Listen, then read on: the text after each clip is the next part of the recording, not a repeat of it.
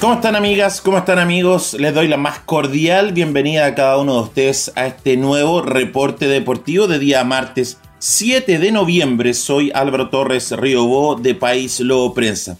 El día de ayer les entregué el resumen deportivo de los Juegos Panamericanos de Santiago 2023. Pero el deporte en Chile a nivel latinoamericano, a nivel panamericano, no terminó el día de ayer. Porque en un par de días más comienzan los Juegos Parapanamericanos de Santiago 2023.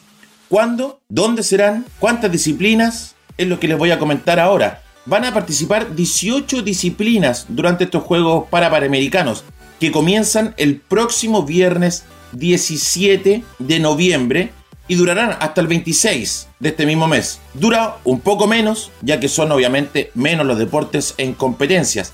Se van a desarrollar en 15 sedes distintas donde se van a distribuir estas 18 disciplinas, las que son 11 de forma individual y 7 disciplinas colectivas, como por ejemplo el básquet en silla de ruedas que ya les voy a comentar. Serán aproximadamente unos 2.000 atletas, alrededor de ese número, donde participarán 33 países diferentes que lucharán obviamente, como lo hicieron también en los Panamericanos, por las medallas de oro, por la gloria deportiva en los Parapanamericanos. A diferencia de los que terminaron el día domingo recién pasado, los Parapanamericanos se concentrarán únicamente, lamentablemente debo decirlo, en la región metropolitana. En la versión 2019 en Lima, Chile se quedó con el octavo puesto en el medallero con, escuchen, 10 medallas de oro, 12 medallas de plata y 11 medallas de bronce. Eh, en esa oportunidad, el país con más cantidad de medallas doradas fue Brasil, con,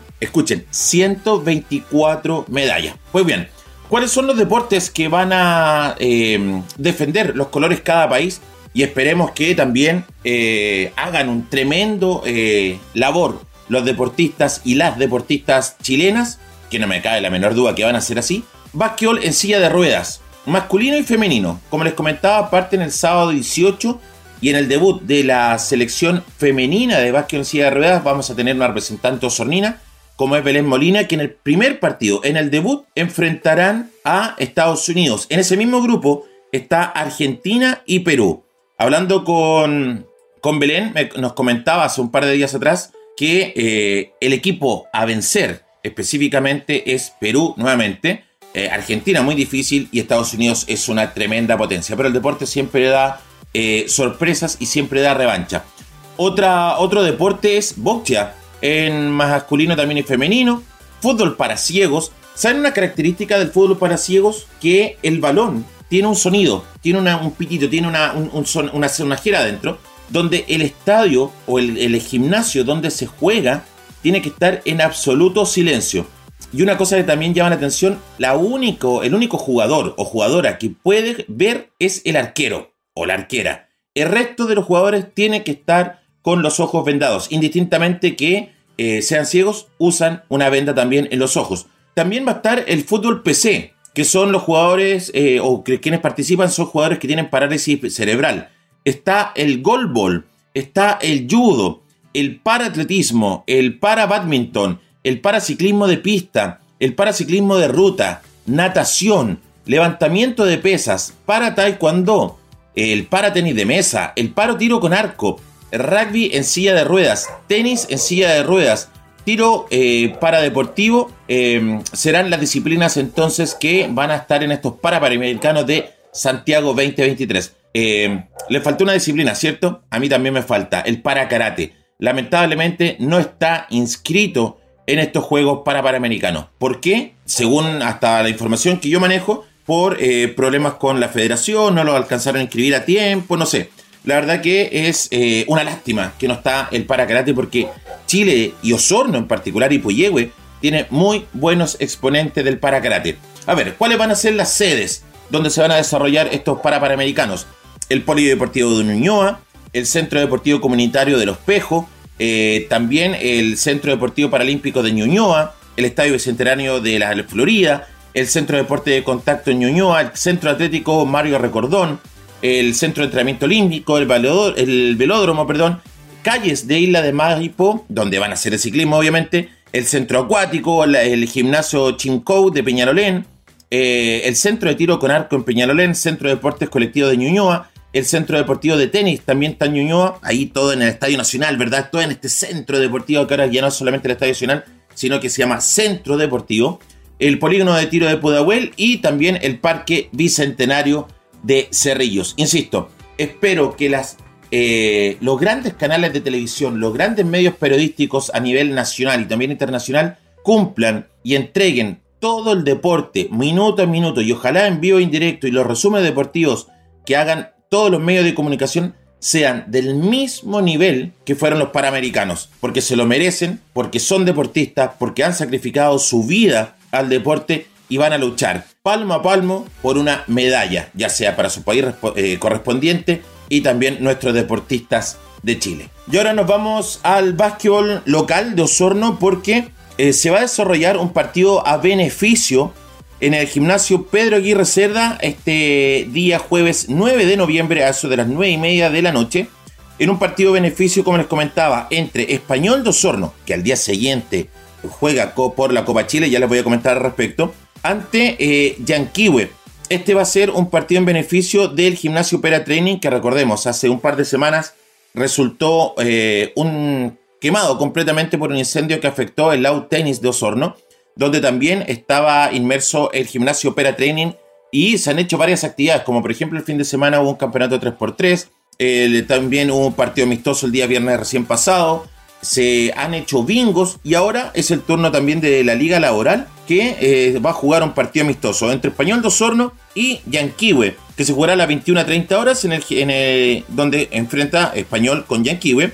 Eh, y Español estará reforzado por Panchito Gallardo Matías, Delgado Azuao George, George eh, Martin, entre otros jugadores del medio local. Y el club Yanquiwe con, eh, reforzado con el gran Rodrigo Muñoz en el gimnasio Pedro Aguirre Cerda, donde eh, la entrada tiene un valor de mil pesos y los niños, ojo, entran gratis. Así que esperemos que sea un lleno total del gimnasio Pedro Aguirre Cerda con este partido amistoso del básquetbol laboral, entre español laboral y Yanquiwe laboral, ojo, ¿ya?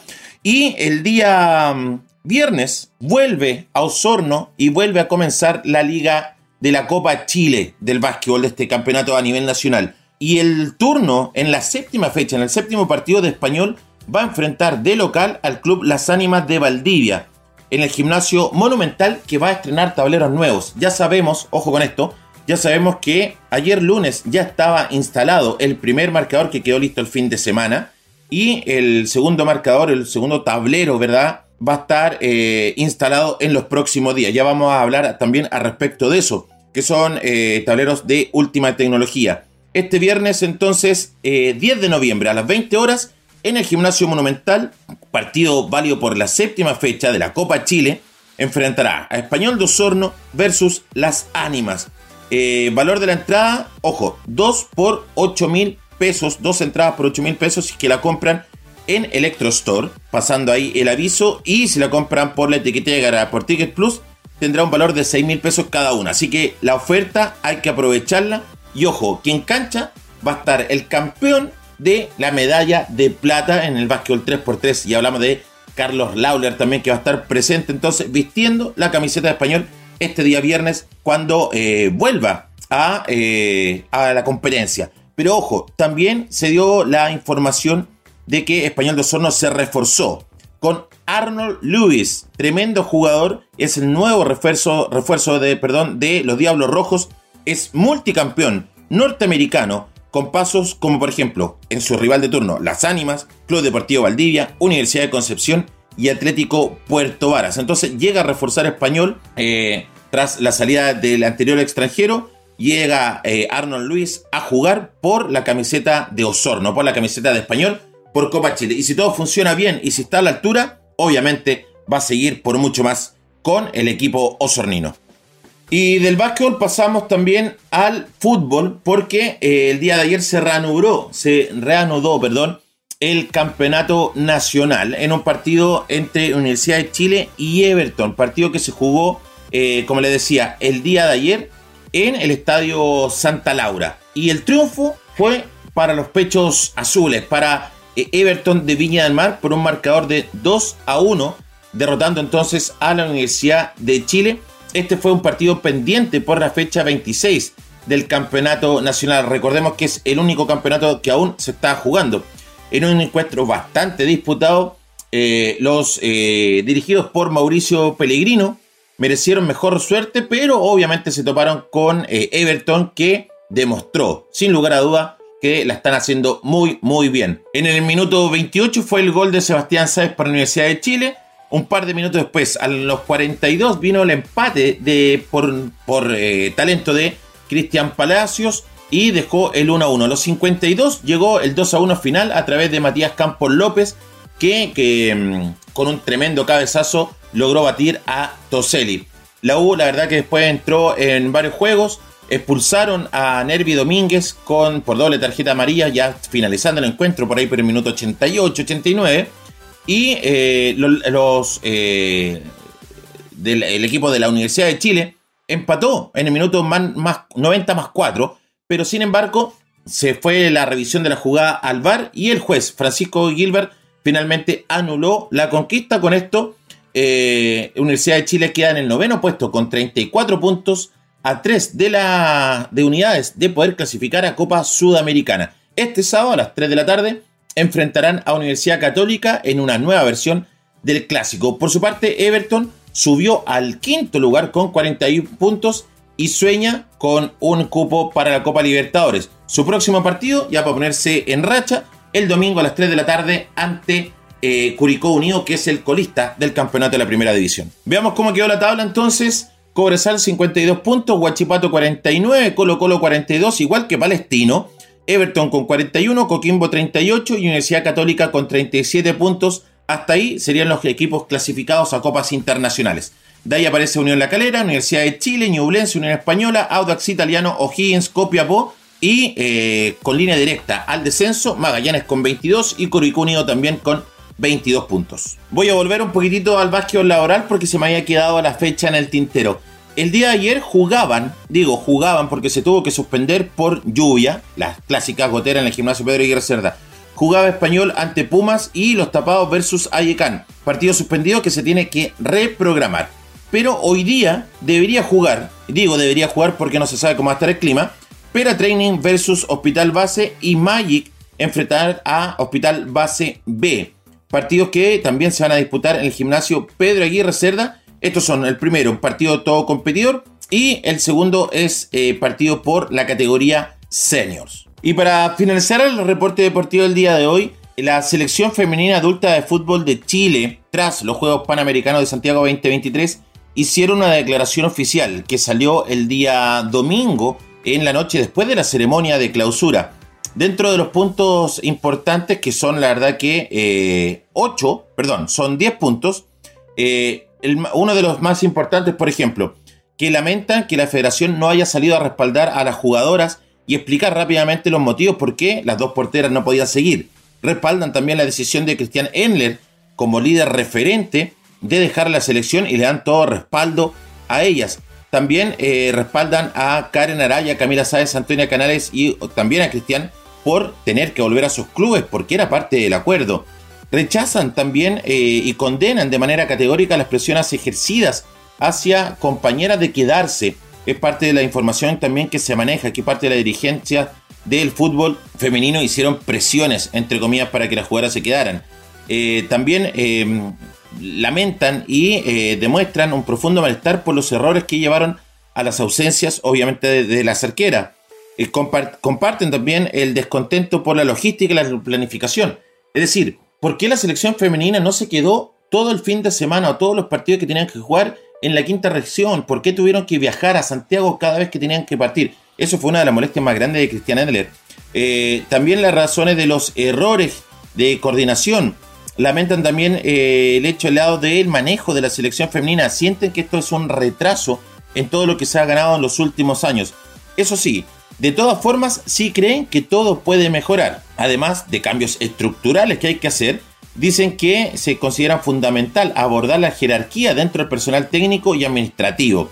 La situación actual, donde el coordinador general de la selección también actúa como ayudante director técnico, no refleja una estructura profesional. Dicho esto, respaldamos el trabajo técnico que está llevando a cabo nuestro director Luis Mena. Le dan un respaldarazo, ¿verdad? Y un apoyo al entrenador. La generación ha sido testigo del crecimiento del fútbol femenino a nivel mundial y como exponente de este deporte creemos que es urgente implementar cambios que nos permitan competir sin distracciones en el más alto nivel. Firma la selección femenina adulta de fútbol de Chile. Y de esta forma cierro el reporte deportivo del día de hoy. Soy Álvaro Torres de Río Voz de País Lobo Prensa y les deseo que tengan un excelente día martes. Cariños y saludos a quienes nos escuchan en nuestras radios asociadas, en Osorno, en Río Negro y en Yanquihue. Y los invito a que se informen en www.paislobo.cl y en todas nuestras redes sociales. Búscanos como País Lobo Prensa en Facebook, Instagram, Twitter y en todas las redes sociales. También en YouTube, también en Spotify. Y obviamente, un espacio para tu publicidad está aquí presente en el reporte deportivo. Nos vemos, que tenga bonito día. Chao, chao.